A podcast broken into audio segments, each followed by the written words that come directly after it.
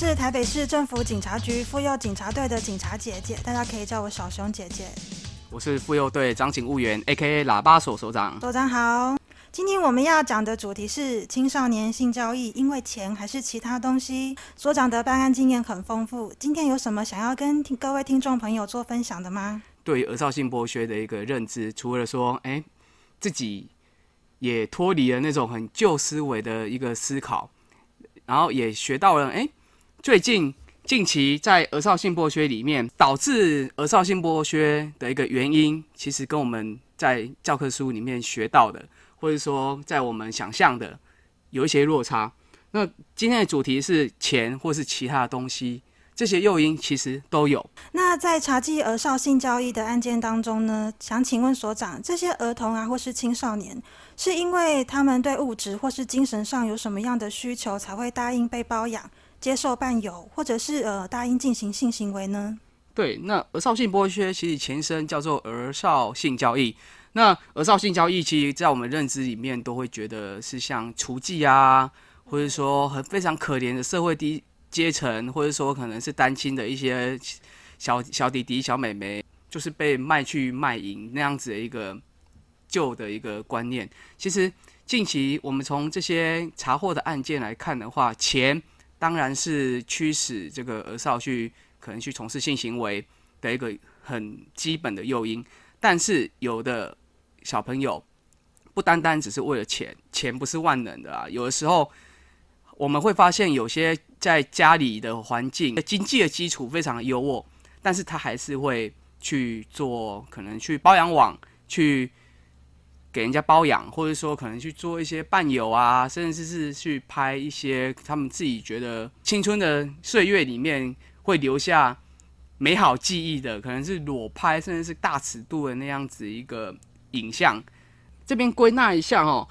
钱是第一个诱因，第二个诱因可能是因为同才间的比较。那同才间的比较不是那种哦，你看你拿 LV，我就要拿 GUCCI。看你看来蓝宝坚尼，我就要开玛莎拉蒂，不是？是哎，我同学怎么今天又换了这个新的彩绘指甲？那我同学怎么那个一个月就烫一次头发？啊，每一次颜色都挑染不一样的颜色，红橙黄绿蓝靛紫，依照自己的心情可以随便乱挑染。我们会觉得这些都是很小很小的一个物质需求，可是对于在就学中，或是说在同才间。他们就会产生这样子一个比较心态，我也好想要像我同学一样，没有办法达到这个期望之下，就会产生自我的压力。那这个压力，有的人可能会透过其他的自休闲娱乐啊，或者说可能转念的方式来来释放这个压力。但是，当这个压力小朋友没有办法释放的时候，他就会去想，他可以其他的出路，他就会想其他的出路。你看，包养。目前这样子包养网来看的话，一次出去也不一定要性交易，陪吃饭啊，陪聊天啊，三千五千，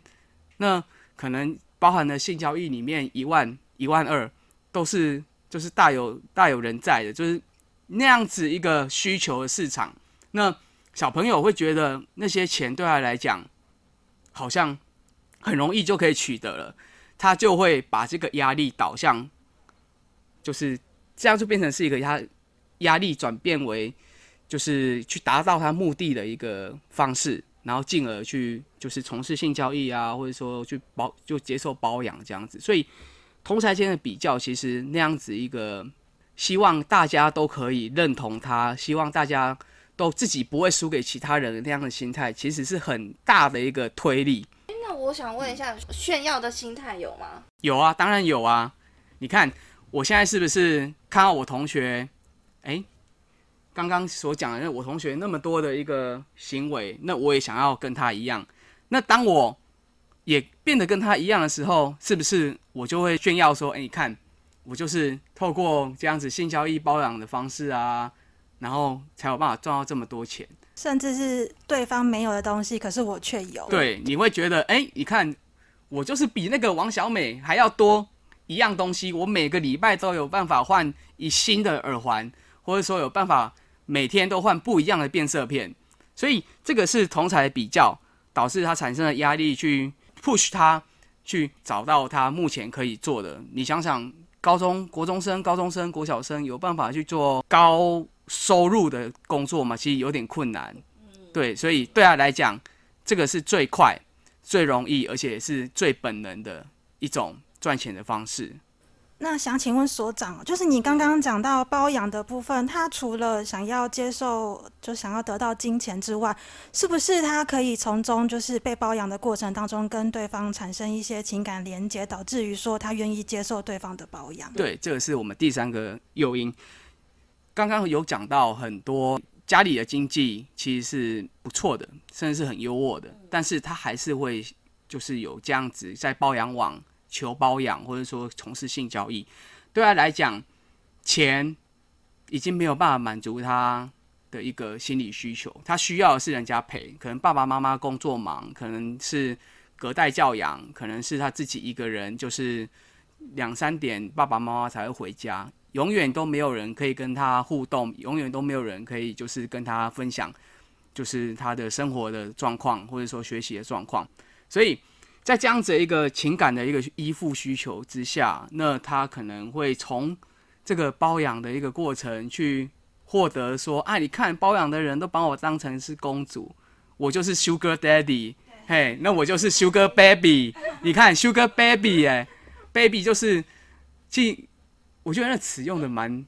有趣的，就是 Baby 永远就是会被人家疼爱啊，不，就算犯错也不会被修理。他不然为什么不用 Sugar Girl 或是 Sugar Daughter 这样子？嘿，因为查某 girl 嘛是也拍，girl 嘛是也拍，但是 baby 不太有人会打 baby，所以说他是那种万般宠爱的那种感觉。所以我们有几个案件里面是，其实钱他赚了钱，他会把它存下来，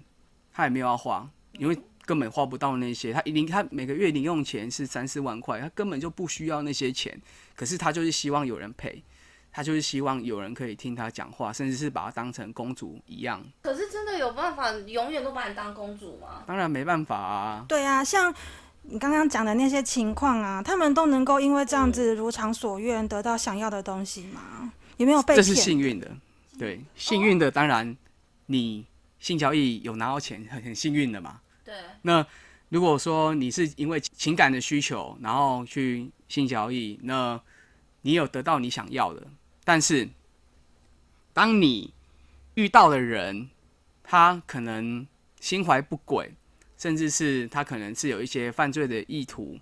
他不单单只是想要跟你性交易，甚至是想要在性交易的过程中去拍取你的裸照啊，或者是去诱使你从事其他。更严重的犯罪，例如去吸引你去吸毒，然后借由这个毒品去控制你，或者是说在吸引你要去签赌，然后让你欠下了这个赌债之后，他可以就是从中的来就是牟利这样子。所以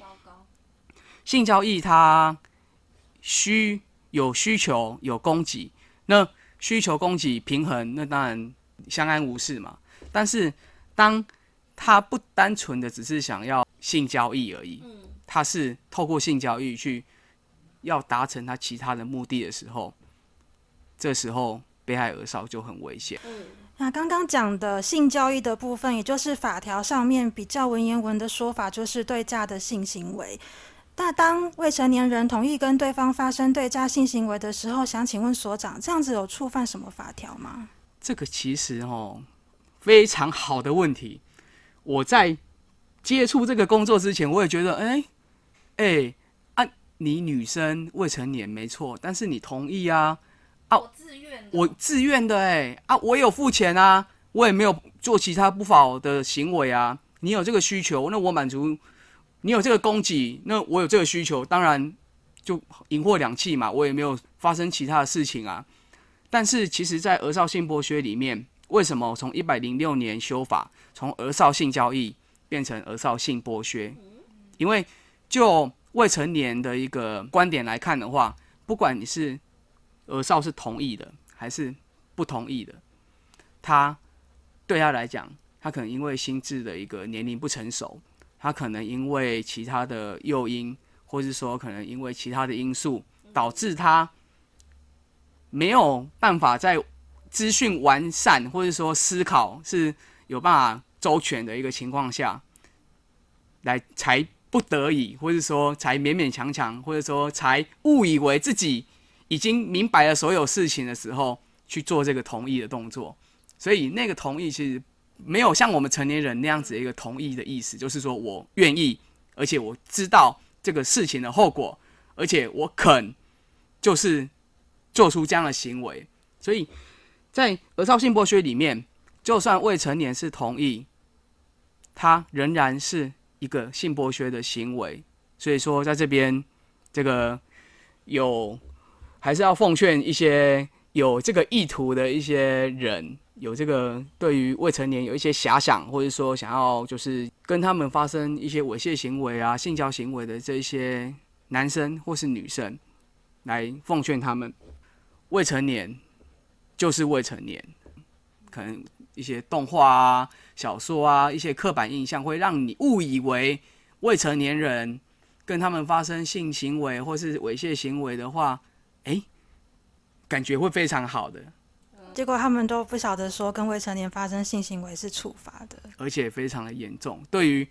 被害儿少来讲，不仅造成他的一个伤害，那后面如果又被追诉了这个 刑责啊、刑事责任啊，或者是说后续的一个民事赔偿啊，都非常的严重。对，有没有碰到那些就是少女、少男被害者？他们有说，我一开始就是我自愿要跟他们发生性行为的。但是他们真的跟对方发生了性行为之后，他们有后悔不想的？有啊，我们很很多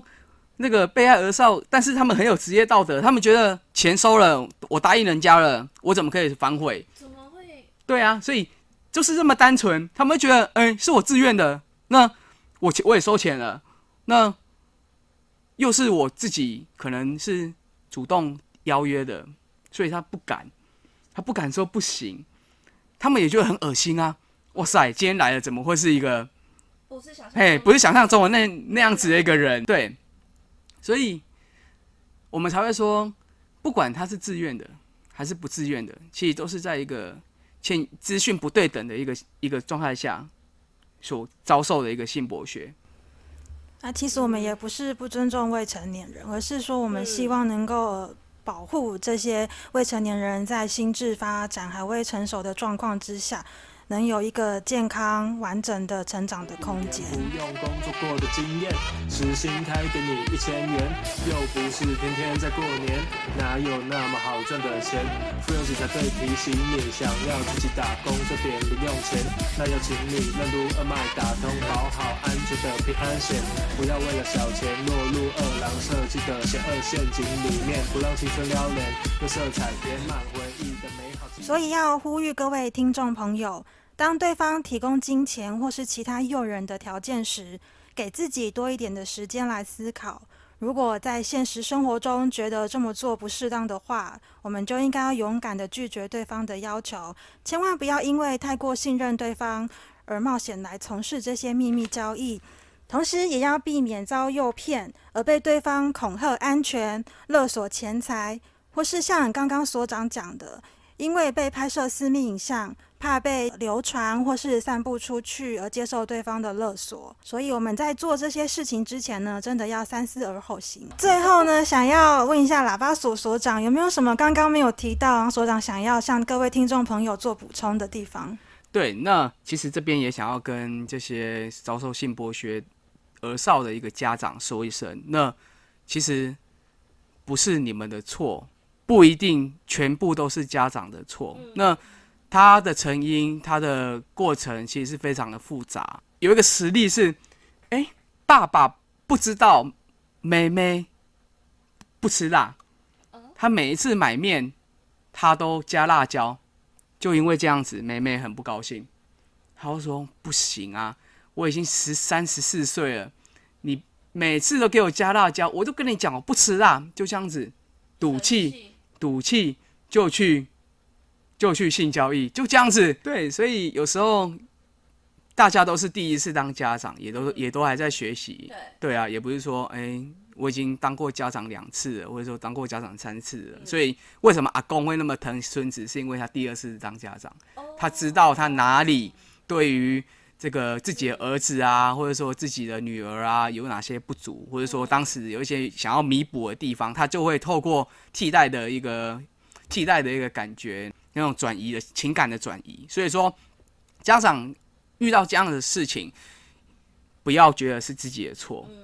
那勇敢的陪这些被害儿少一起面对，也不要有责备他们的一个一个动怒啊，或者说消遣啊，甚至是不能谅解你为什么好像做这件事情，让我们家里然后蒙羞诶这样子，我不认为你是我女儿这样子一个排挤的心态。每一个被害儿少就是不单单是一个个体，那他更是一个家庭的一个反映出来的一个样态这样子。所以说，勇敢的面对问题，解决问题。所以说，沟通是非常重要的，像爱要说出来。但是，呃，家人之间如果有一些不满啊，或者是误解的地方，想要解惑的地方，也要记得做沟通，千万不要因为一些误会而造成一些憾事。拜拜啦！大家拜拜拜拜时薪开给你一千元，又不是天天在过年，哪有那么好赚的钱？富有子才对提醒你，想要自己打工赚点零用钱，那要请你任督二脉打通，保好安全的平安险，不要为了小钱落入二郎设计的邪恶陷阱里面，不让青春撩人，用色彩填满。